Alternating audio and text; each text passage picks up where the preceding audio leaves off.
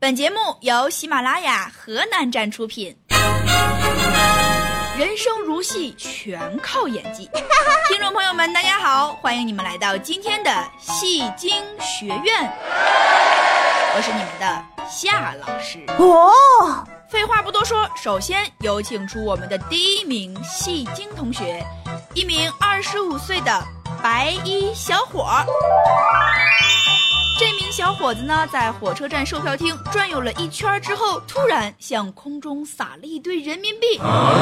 保安叔叔捡起来数了数，一共是三千九百五十元。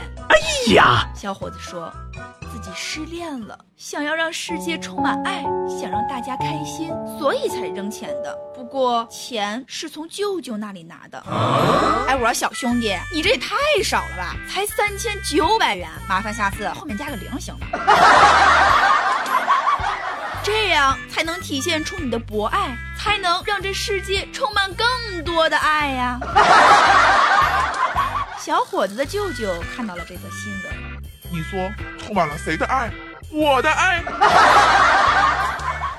孩子，因为你，你舅舅恐怕要离婚了的，不要嘛！所以就是不能原谅你。怎么了？舅舅得罪谁了？你这不是出卖舅舅、偷藏私房钱了吗？墙倒了我都不服，就服你！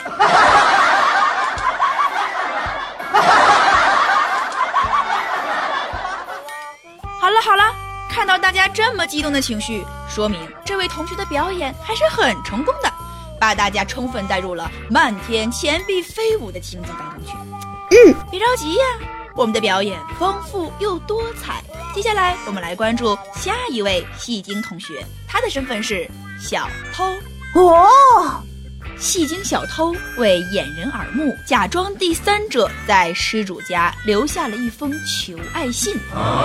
啊、信中呢是这么写的：我，二零一七年四月十三号来你家看你，门锁着，没人在家，我就从后门爬进来住了两天。我这次过来呢，是为了陪你好好过日子的，但结果总是残忍的。我走了，拿走了你家的一百多元零钱，我回北京去了。你要是想我了怎么办？没关系，我给你留了我的电话号码，记住，这辈子我只爱你一个女人。我说大哥，写这么长的信，才拿走一百多块钱，请问您回北京的火车票钱够吗？我是想让男主人看到之后，以为有小三介入婚姻，让对方以为这是家丑，选择不报警的。瞅瞅这智商，以后还怎么带小偷结婚？说出去都丢人。您呐，老老实实在监狱里蹲着吧啊！咔，好了好了，你杀青了，可以走了，回去跟警察叔叔好好聊一聊。所以，姐妹们记住了，如果一个男人对你说他一生只爱你一个人，那么他绝对偷了你的钱。最后一名出场的这位保姆同学呢，也是非常会给自己加戏的。最近，台湾高雄市的林女士在坐月子期间雇了一位保姆照顾宝宝。后来通过监控发现，本应该给自己女儿喝的母乳却被保姆偷喝了。林女士说这个保姆毫无悔意，还说自己贫血，需要喝母乳补补，一斤奶可以补一斤血。：“而且这个保姆还撒谎骗林女士说 母乳就是你女儿喝完的呀。求孩子的心理阴影面积，你说说，你爸跟你抢奶喝就算了，就连你家保姆也。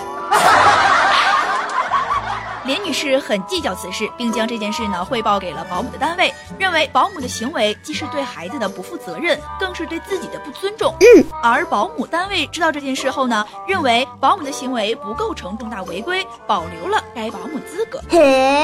网友看后大多表示不能理解保姆的做法，成年人和孩子争母乳，这太过分了。照他这个逻辑，我没钱就可以抢银行了。我说阿姨，你都这把年纪了还没断奶，不是应该自自取其辱吗？话说贫血就好好在家休息嘛，你还非要这么操劳？夏老师也是挺同情你的。哎呀，补血除了母乳，你还可以尝尝大姨妈呀。所以，当女朋友因为要来大姨妈烦躁的时候，男人就应该紧紧地抱住她，说：“我真没用，还让你来大姨妈。” 这大多数的网友呢，除了不能理解保姆的做法之外，还有些网友质疑说，喝母乳可以治贫血吗？这不科学呀！